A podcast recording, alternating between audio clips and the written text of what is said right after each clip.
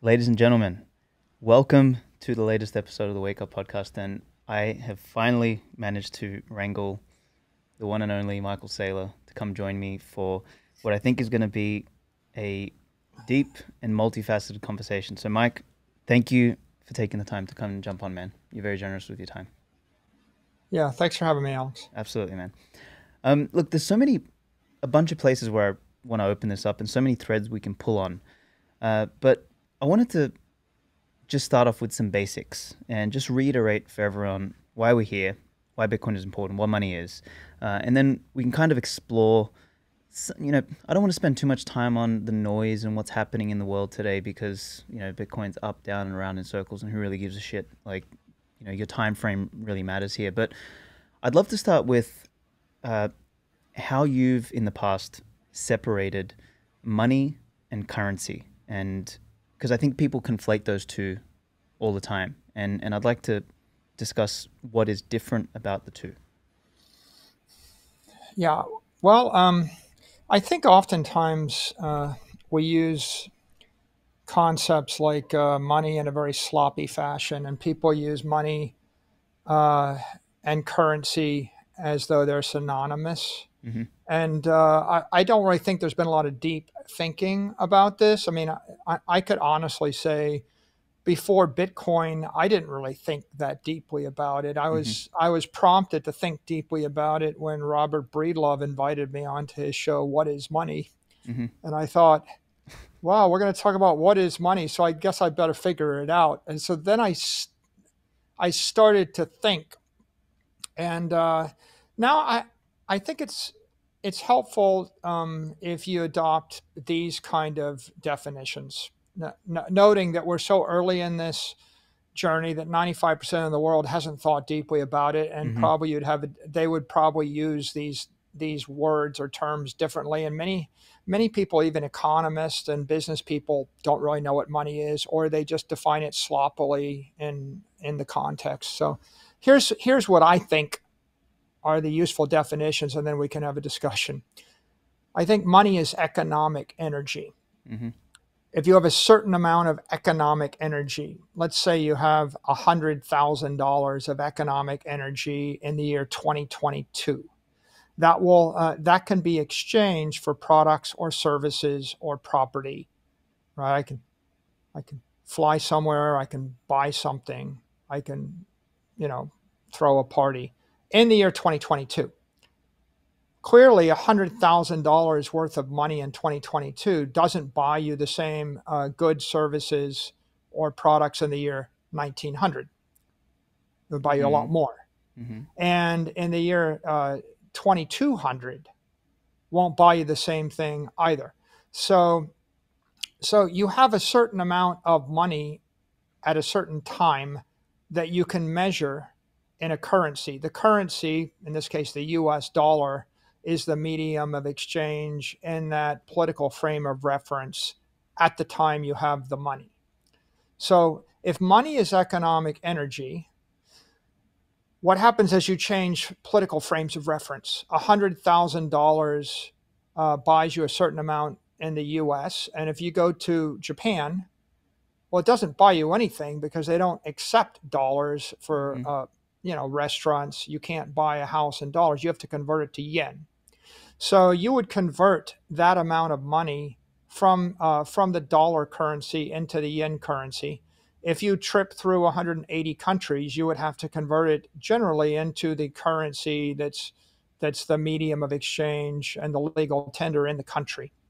Since most countries have a different uh, a different legal currency some countries, like in Europe, share a similar one, the euro. So money is, is economic energy. The currency is the medium of exchange, uh, or it's it, it is an asset legally designated by a nation state uh, as as an acceptable medium of exchange, and it's given a, a legal advantage, a political advantage, because you can transfer it tax free.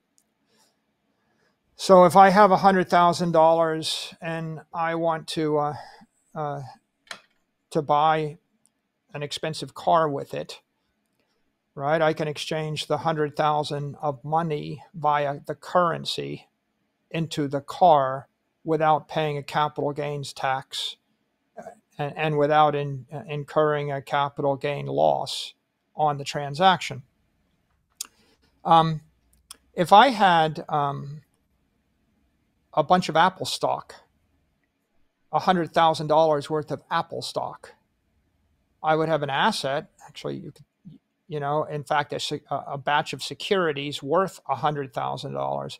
But if I bought the car with $100,000 of Apple stock and I had acquired the Apple stock for $50,000, I would actually get the car and I get a tax bill for the capital gains on $50,000, right?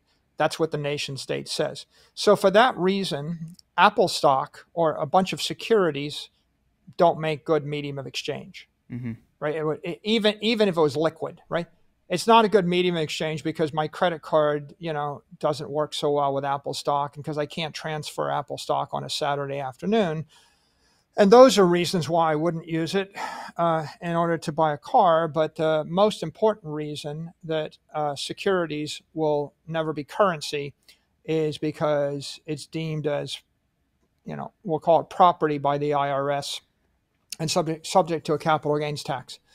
So the currency uh, in the modern world uh, is whatever the government says it is. If you're in um, if you're in a, a, a state of uh, anarchy, right, or chaos, let's say let's say you're in a war zone, you're uh, you're in Afghanistan after the government fell, right, while the Americans were pulling out, all the banks failed, right. Clearly, it's not there's no effective government to designate um, a local Afghan fiat currency. There's no government to impose taxes right? That's anarchy. In that particular case, if you happen to be uh, an Afghan citizen and you're trans and you're uh, doing a trade with another Afghan citizen, you want to buy whatever they've got, their car, right, their food, you could use Bitcoin uh, as a currency, and it would be a currency because there's no government to tell you that you can't use it as a currency in that case, you could use goats, right? You could use basically anything. Yeah, you could use gold. You could use bullets. I was saying goats. You, you could, because that's yeah. I got it. I got it. You could you could barter whatever you wanted. Yeah. Right. Because but the reason that the reason that anything is currency is because there's not an effective nation state. So the reason that um, we end up with um, a dichotomy, right? What money is economic energy. There's one aspect of money we'll call property, another aspect of money we'll call currency. Mm-hmm. Um, and both of those sum up into money. The property would be uh, a long, a long duration asset. If I want to own a house, if I have a house, a car, a Bitcoin, a bar of gold, even a share of stock, I suppose, or a, a, a corporation, uh, we could all think of them as property forms of money, right? They all have economic value, um, but generally they all have a tax treatment. Not always the same, but oftentimes there's a tax a taxable event when you transfer property from one person to another person. Right? Like for example, if I um, if I traded you my house for a car, and if there's a tax on disposition of real estate, oftentimes there's a real estate tax on transfer of title, right? Not only are you going to get the capital gains tax, you're also going to get the um, the real estate tax.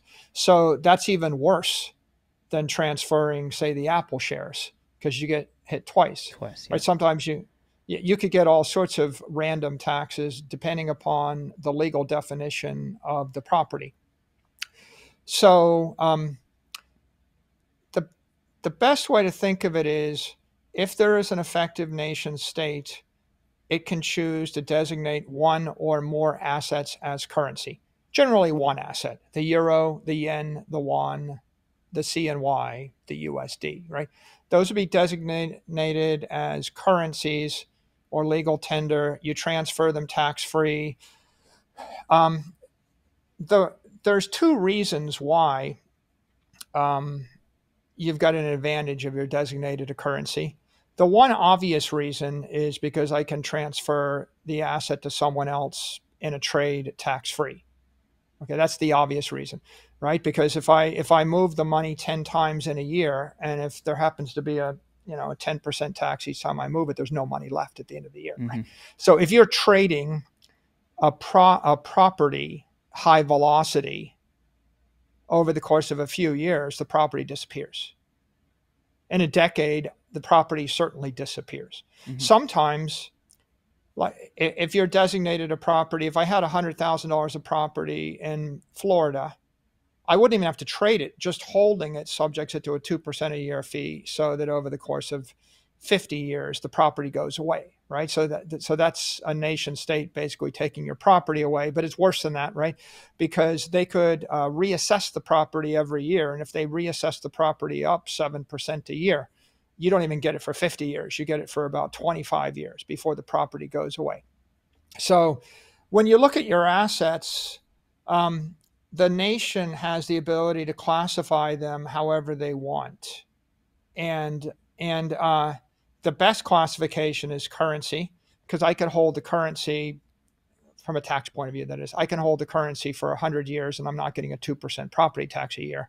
And I'm not getting the capital gains when I transfer it. So that's why currency tends to um, separate from property eh, as monetary assets. And um, when you think about uh, when you th- think about the world, right? 8 billion people in the world if you're if you want liquid assets you'd like a liquid property asset like bitcoin that you can hold for 100 years. It's a store of value. And then if you want to move through nation states if you want to do business in uh, rent a house or buy something in the uk or in europe or in the us you're going to have to have a currency asset. And uh, you can decide how much of your wealth you want to store in the currency right? If you store 100% of your wealth in the currency, then the pro is your your taxable situation is simple.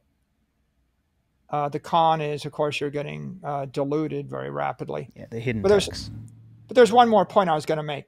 So the first benefit of an asset being designated currency is the fact that you can transfer it without tax or hold it without taxable um, consequences. But the secondary benefit which is its kind of derivative benefit is the accounting for the transactions becomes orders of magnitude easier. Mm. So the world is run by 100 million companies. And those 100 million companies, they provide your pizza and they wash your clothes and they operate the airplanes and they operate the ships and they operate the railroads and they give you your job right? And they're Apple and Google and Amazon, and they have the electricity and they pump the water. We can't really reasonably do without the companies. The companies all have accounting systems.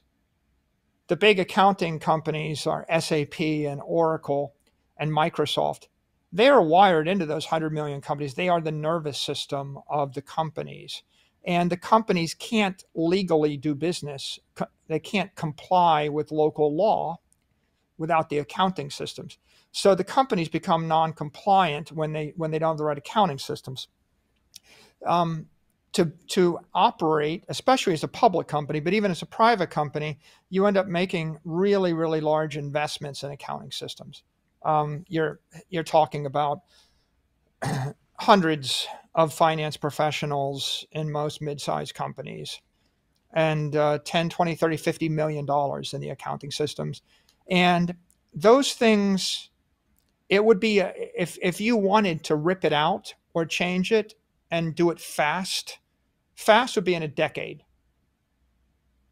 And, uh, and uh, likely would be 15 to 20 years. And, and so generally the average life uh, uh, span of that customer relationship with those accounting firms is, is 25, 30 years.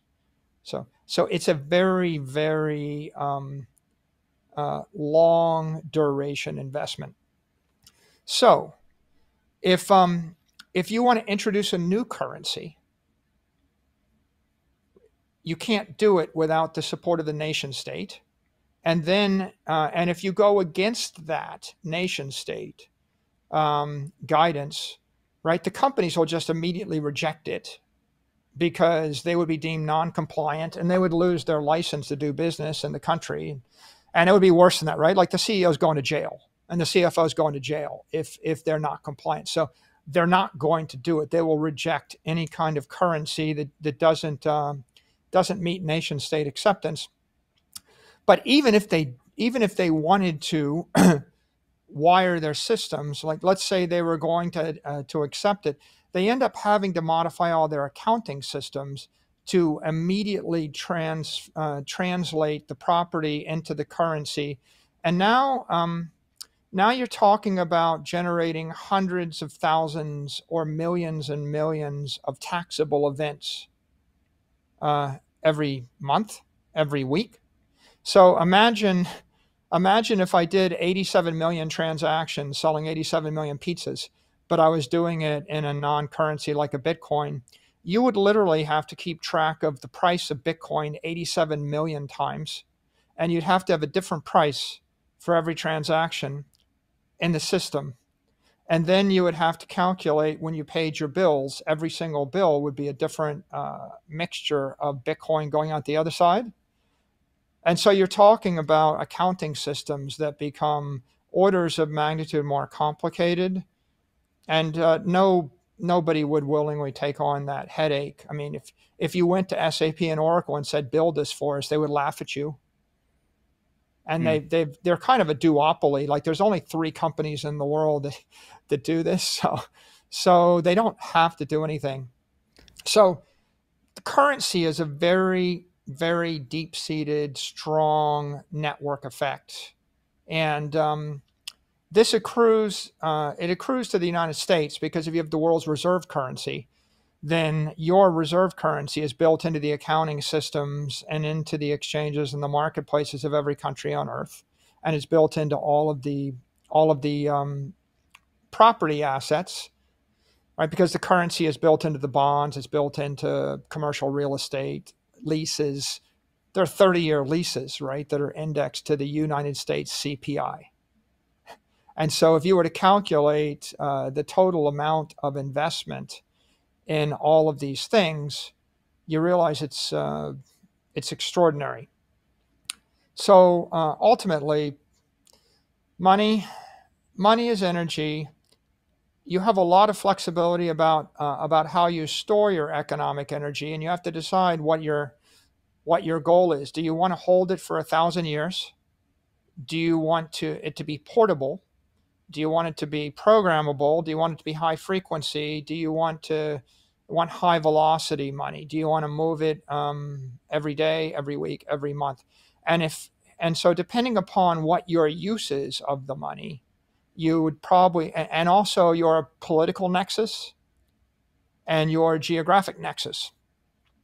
For example um, it's a different circumstance for an American citizen in Argentina than it is for an Argentine citizen in Argentina.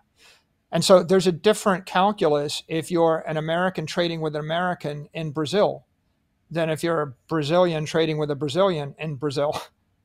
And so you, have to consider what is uh, what's the um, the citizenship of the person of the company, right? What what's the and companies are even more complicated, right? Because a company can have 200 subsidiaries in different locales and they can all be licensed differently.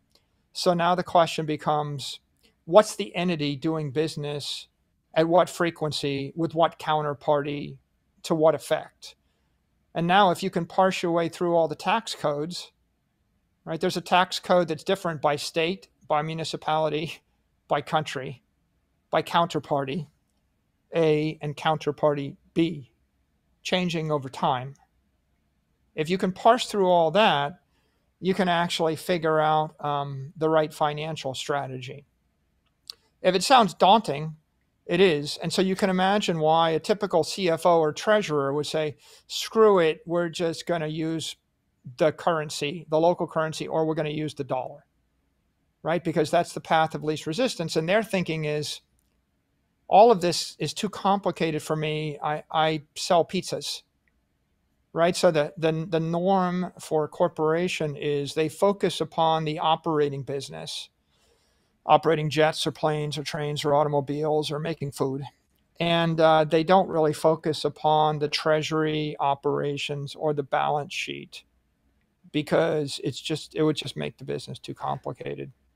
Okay. So I want to, I just want to come back to because we've gone on a number of tangents there. What what I want to kind of separate just as a as a model in people's minds. As as I was listening to you talk in the beginning, you were saying money is kind of the the total economic energy of a of a system. So the kind of I'm kind of thinking almost of a of an electrical system. Like the money is the power in the system, and then the currency is, I mean, it's meant to represent the power in the system, and it's kind of like a it's like a map or an or an, an attempt that enables us to move that economic energy around the system. So it's almost like current flowing through a circuit, whereas the, the total economic energy is the money itself.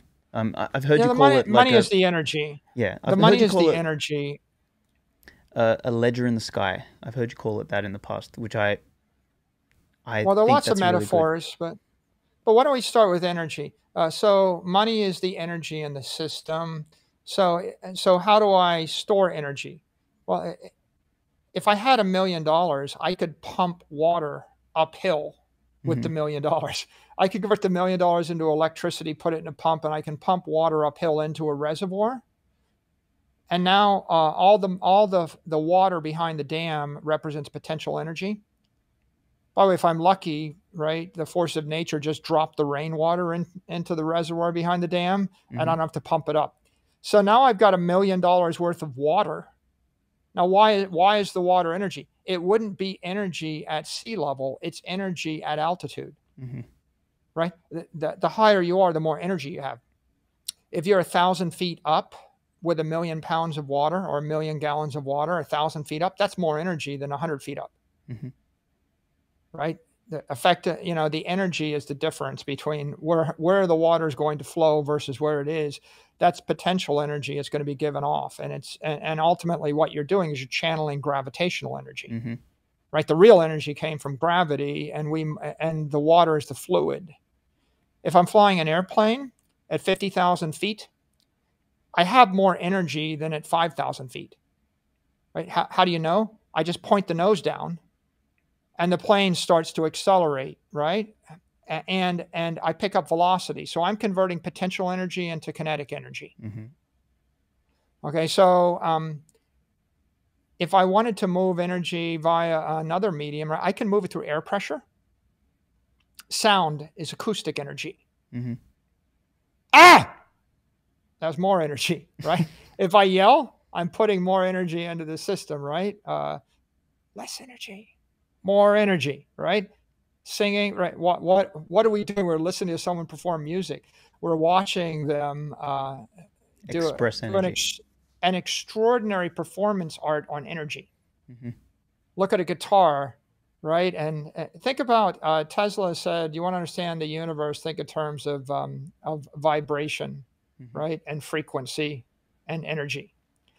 So a guitar has got a fretboard, and when you're uh, when you're playing the guitar, you're actually ch- changing the frequency with which the strings vibrate. You know, one hand is actually uh, putting a bit of energy uh, into the system, uh, but the uh, but the real trick is change the length of the strings so that the strings vibrate at different resonating frequencies, and then you get the chord, you get the music. So uh, any you can use many many mediums to move energy. When sound is moving through the air, right? The air is the current currency Mhm. Mhm. um, is it a good currency or bad currency? Well, the sound moves uh, through the water faster than through the air. Water is a better currency than air, uh, but uh, the sound moves through a piece of wood or solid faster than the water. And the stiffer the solid, the faster the sound moves, Mhm. and the more efficiently it moves. So you can pick any kind of medium to move energy. Electricity is, is, is a way to move it. Sound is a way to move it. water is a way to move energy. You have a certain amount of energy, you know, in your body, and your blood, right, is is the currency that's moving the energy through your body, mm-hmm. right? And and uh, it works to a certain level. So uh, so fiat currencies are a method of moving energy.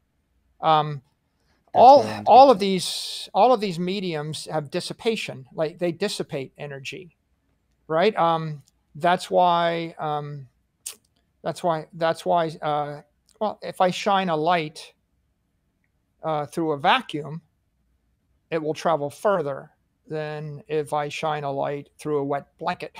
Mm-hmm. Right? Why? Same same energy dissipated faster, right, through a solid than through the air.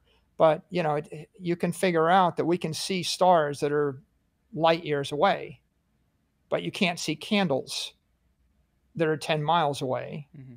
because the air doesn't uh, it, it dissipates energy faster. So all of these uh, all of these things dissipate energy at a certain rate. Uh, the U.S. dollar right now dissipating energy maybe at the rate of 15% uh, a year, about.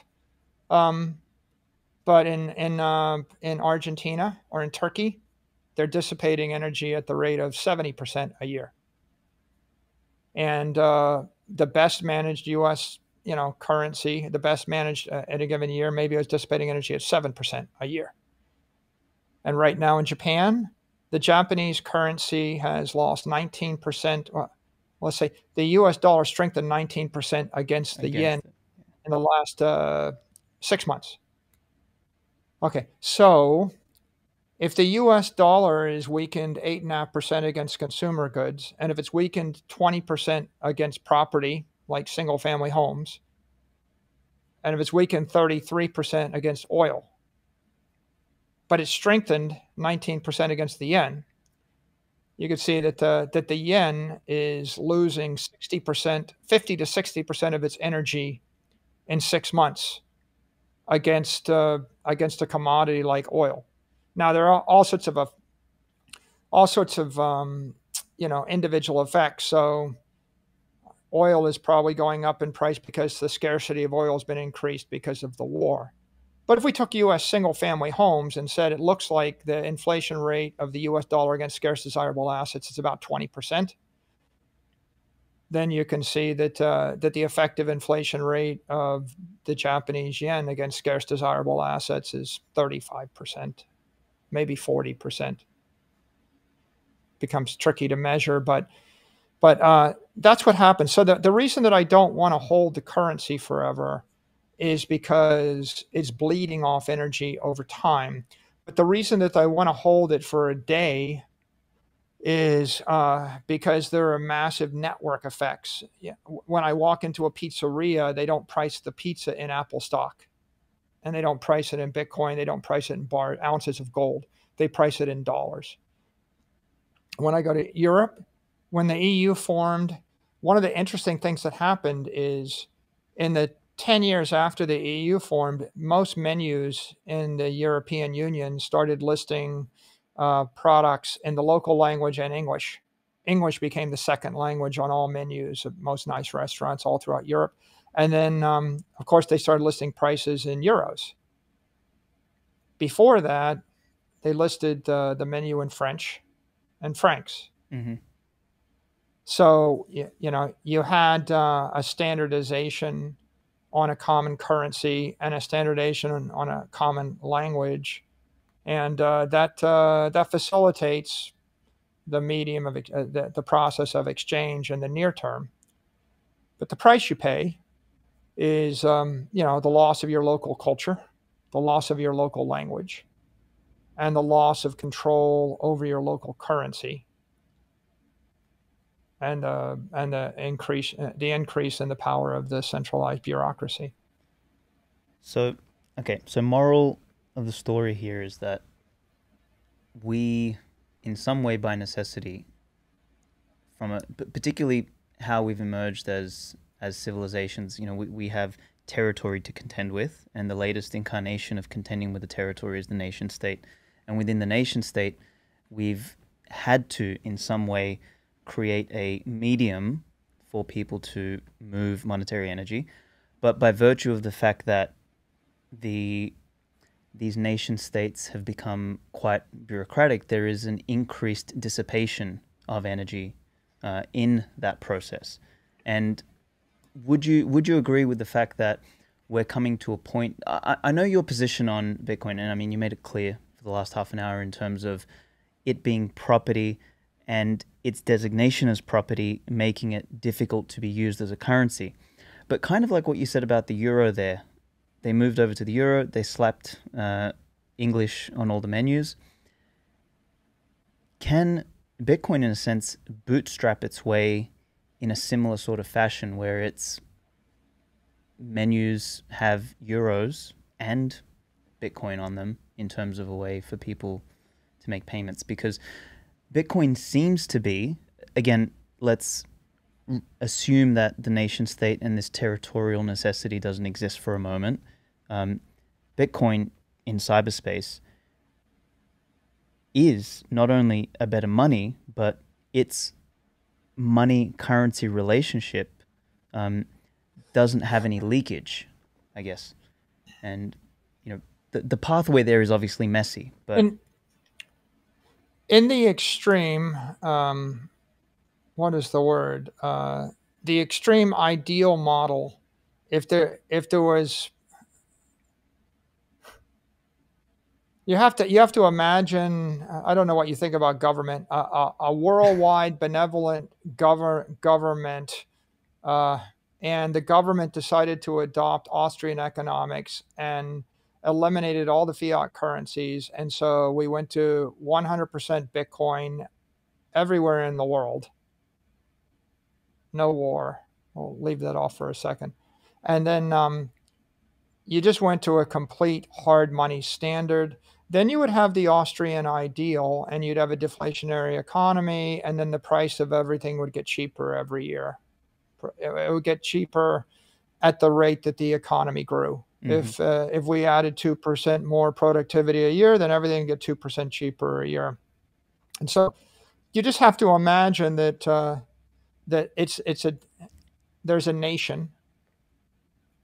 Um, I haven't really thought through whether you can do it for one out of 100 nations, right? Because the other 99 nations would also have access to Bitcoin, but they'd have other currencies and there'd be political dynamics and military and war dynamics that you have to work through. So I haven't quite worked that out.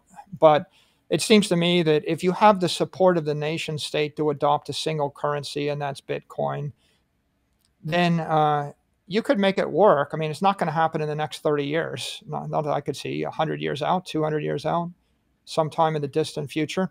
You would have to rebuild. First of all, you have to answer the question what do we do with all the countries? Mm-hmm.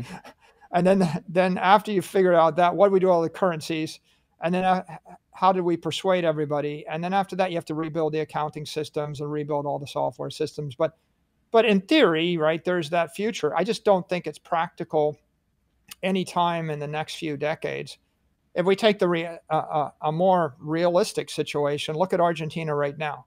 You have the local peso, and then you have the dollar, and then you have Bitcoin, and then you also have the real. And um, and so if if you're Argentine, you you can't. There's no company in Argentina that can react, re- reject the peso and still stay in business right? So unless you're unless you've got an idea to peacefully change out the government, I don't know how that happens, right? It's just there's no one can operate there uh, and stay in business, right? Um, so what you end up with is the, dyna- the same thing you're suggesting for Bitcoin replacing the dollar is the thing that the dollar needs to do to replace the Argentine peso, right? Mm-hmm. The dollar is a much better currency in Argentina than the peso. So if you wanted to watch how hyper Bitcoinization happens, watch how dollarization happens. And does it happen with bloodshed or without bloodshed? Right? Like the uh, uh El Salvador dollarized, but it was after a civil war. Mm. Right? I mean, and so go go look at all the different countries in the world and ask the question how do they change currencies and how do they adopt a, a, a stronger currency? Right. And uh, it's a slow process. And like the, the Argentine peso has been collapsing for 20 years. Well, actually, technically, if you study history, yeah, I, I think uh, in uh, in the House of Morgan, right? Uh, the guy that ran the bank before the first J.P. Morgan, he got into the business by you know by uh, bailing out busted Argentine bonds. and the like, I mean, they had, Argentina's had sovereign debt collapses since the late 1800s. Mm-hmm. That you know that we can measure every 20 years for the last 150 years, right? So like 1920s, there's another South American round of collapses. In the 1950s, I did another uh, round. In 1970s, another round. 1990s, another round. And now we're in another round. So this has been going on for a while. Normally, what happens is the country's currency collapses. Look, the, the Russian currency collapsed in the, in the late 90s. What'd they do? They installed the new ruble. The mm-hmm. Mexican currency collapsed. What they do? They installed the new Mexican peso right? What happens when you collapse the currency? Generally, the question is, does the government stay or go? Yeah. So if the government if the government collapses so badly that you become a province of the United States, right? If you were if you were Hawaiian and you actually ran your own Hawaiian empire and then your nation collapsed, then you might become a state in the United States and adopt the dollar but generally, you have to have a political union to have a monetary union. So this is really, this is why if you um, if your goal is uh, to make a lot of progress in the next decade, then the best way to think about that is Bitcoin is 100 times better than gold, which means Bitcoin's going to get 100 times bigger than it is right now and we should spend our time explaining to people why Bitcoin is better than gold, better than uh, owning a, an equity index fund, better than owning a second investment property, better than owning a bunch of heavy metals, right? Better than owning farmland. And you could do that, and Bitcoin could become a $250 trillion ecosystem without threatening anybody. Right? There's, there, it's not, there, there is no nation of gold Gold doesn't have a police force, has no army. There's no NSA, CIA protecting gold, right? There's no one that's going to fight and die for gold.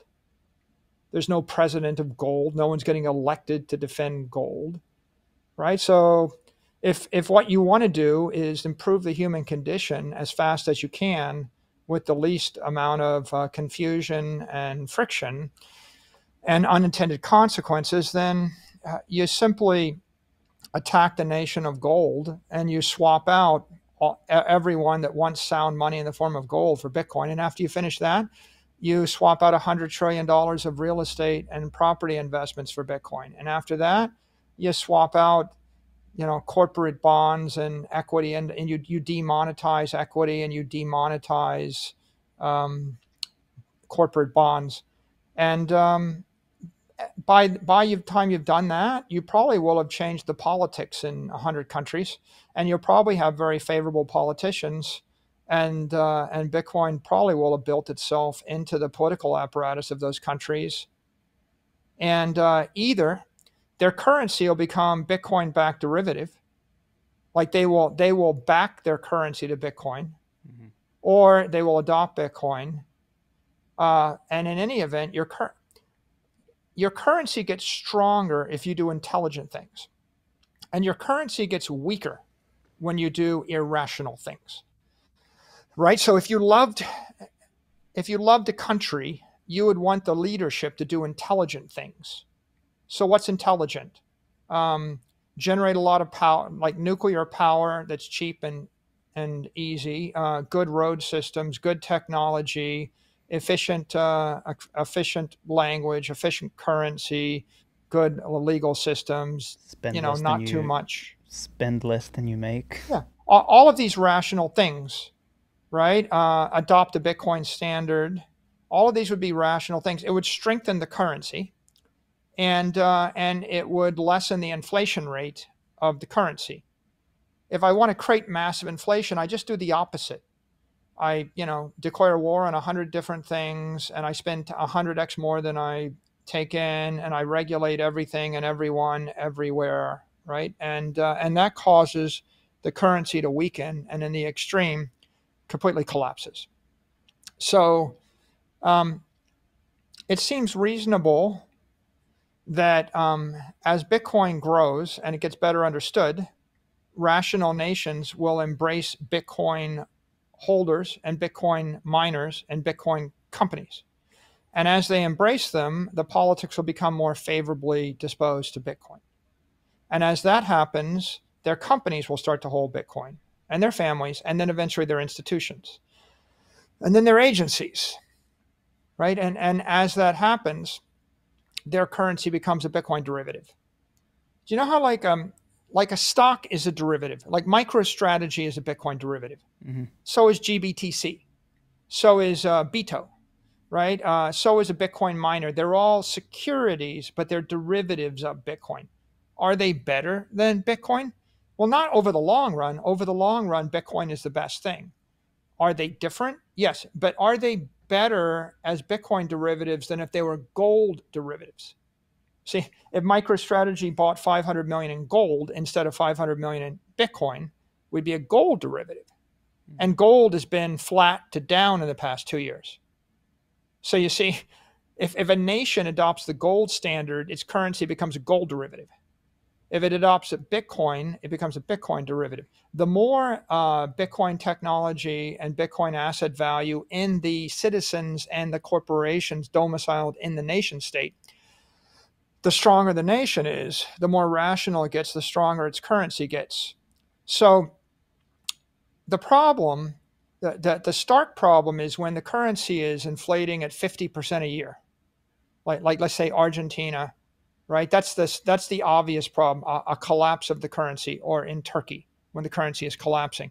And when you have Bitcoin or the peso, that's an extreme proposition and that sets up um, a confrontation an, un, an unhealthy confrontation right because now you're a citizen and you have to choose to support your nation state currency or you have to choose uh, the global currency against your nation state's wishes okay that's hard and so what do you do well, if you're smart right you have like 5% fiat currency 95% bitcoin right? And you, you kind of take the hit on the 5%, that's your checking account, and the 95%, you kind of preserve your store of value.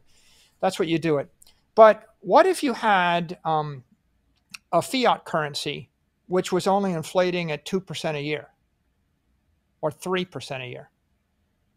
Right? I mean, the, the, the common narrative is that the dollar is only going to inflate at 2% a year. We know that's not true. The number is more like 7% in a good year.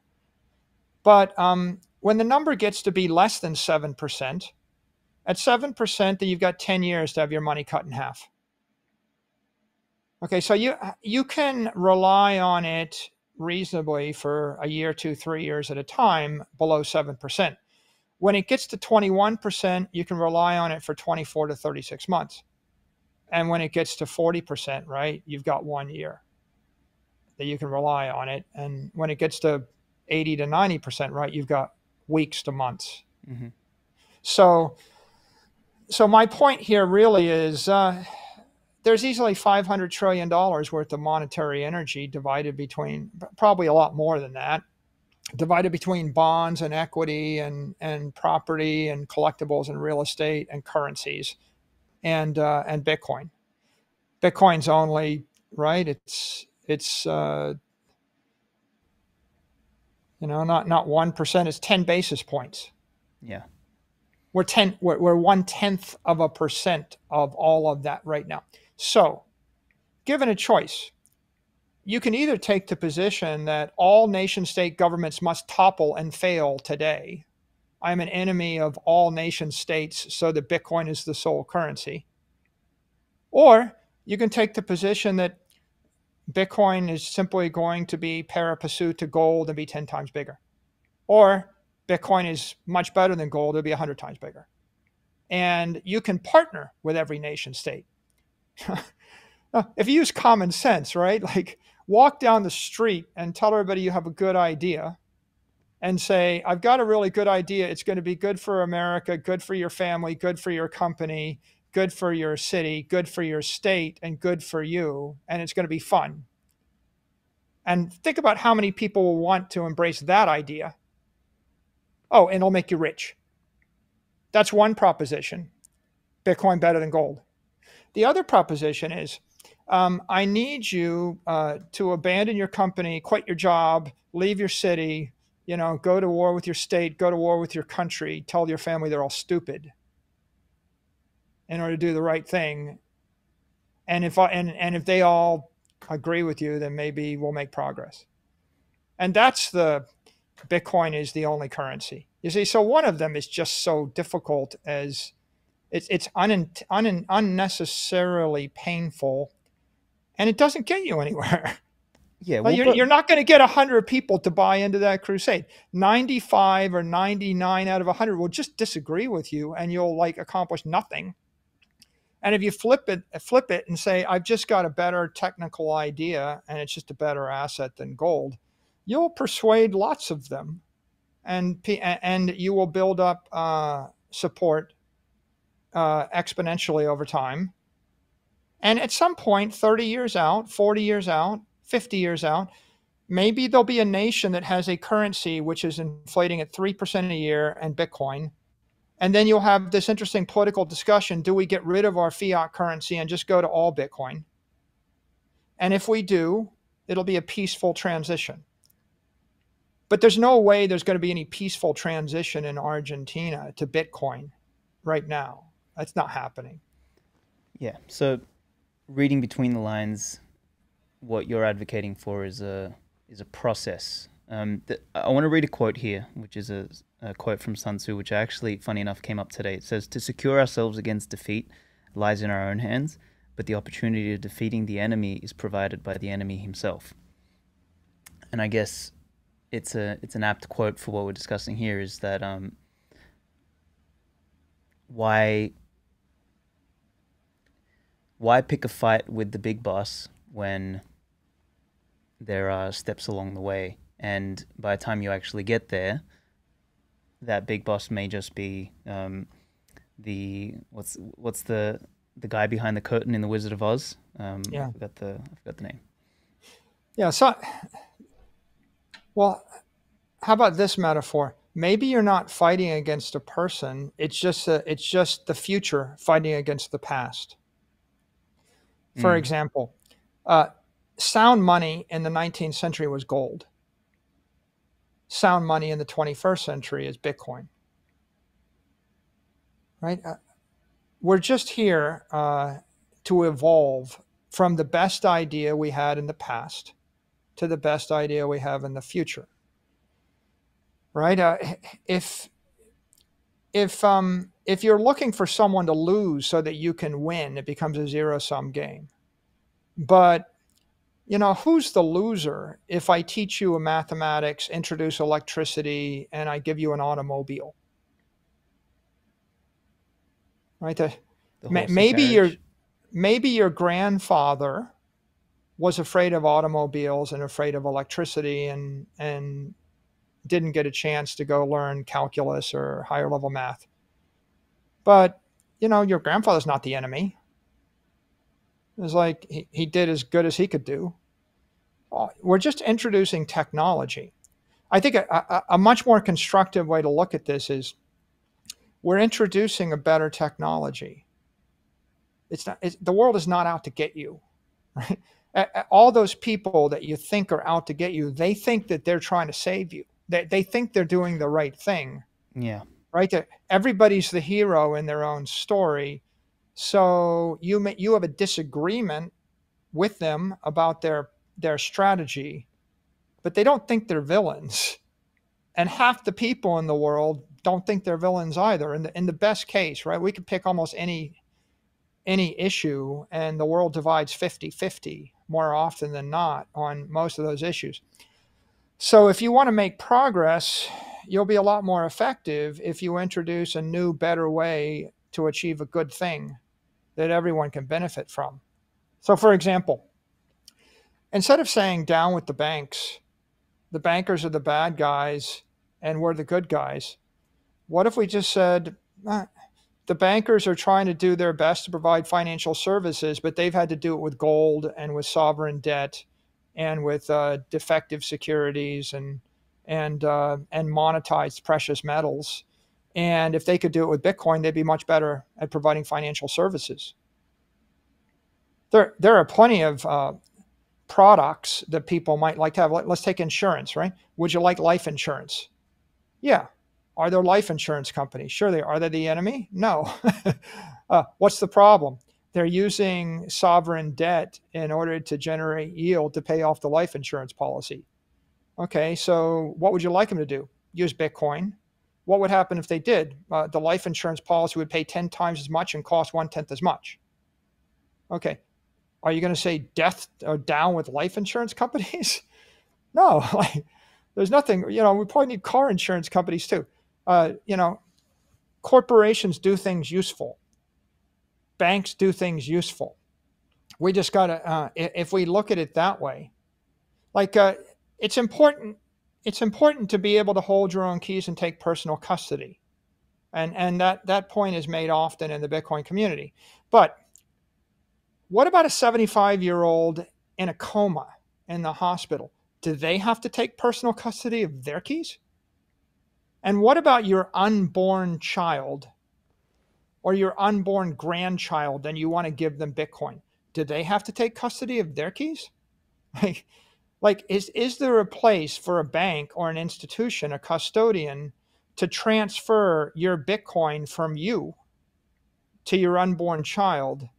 Because right this is that you know that libertarian debate which is everyone should be responsible for their own actions yeah well like three year olds how about three months old? Right? Where do you draw the line? How about not born for three months? Are they responsible for their actions? Well, if they're not responsible for their actions, is is it possible for a private company to do you a benefit? I think so. I think a private company can give you insurance. I think a private company can give you a loan.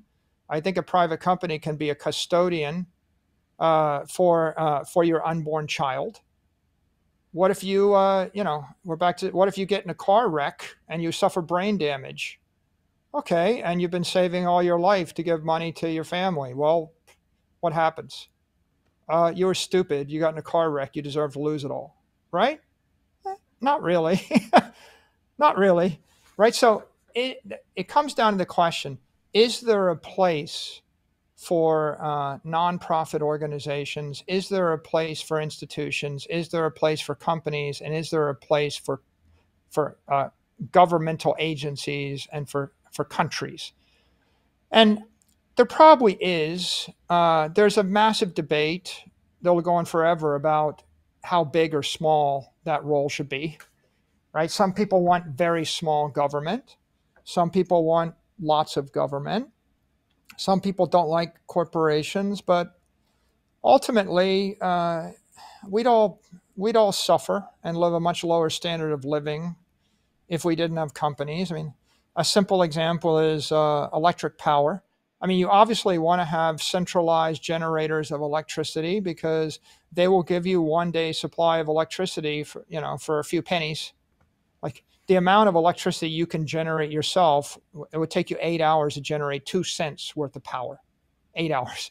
So it's pretty obvious you want a company, you know, to create a generating uh, facility, and you would rather, you know, uh, work for about 15 seconds for that electricity and then spend the rest of your day doing something else.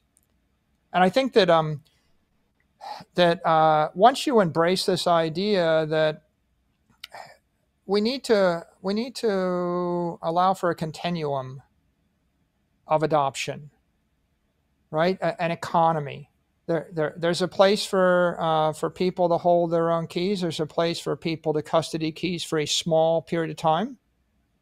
Like I go into the hospital for heart surgery and I might not live, and so I I custody my keys with someone for a week, a day.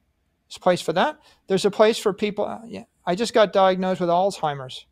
Okay, well, I'm going to transfer my keys to someone uh, for the rest of my life because I got an Alzheimer's diagnosis, right? So it's a different thing. You're Brain a mayor of wrecked. a city. if you you know if you're a if you run a school, right, a private school, and you've got Bitcoin in the treasury, maybe all the all the parents don't want the principal to walk around with the Bitcoin keys. They they want it with some kind of institutional custodian for a lot of other reasons. Especially what happens when the principal quits and you hire a new principal. Let me tell you, I hire a lot of people in my life, and um, if you have any experience trusting people, I could interview you for 20 hours and think you're God's gift and the perfect person, and I'll still be right 75% of the time and wrong 25% mm-hmm. of the time. Mm-hmm. And so if you and if if you're wrong 25% of the time, right, then that's pretty devastating, you know, to uh, you know, what if the country loses all of its assets 25% of the time, right?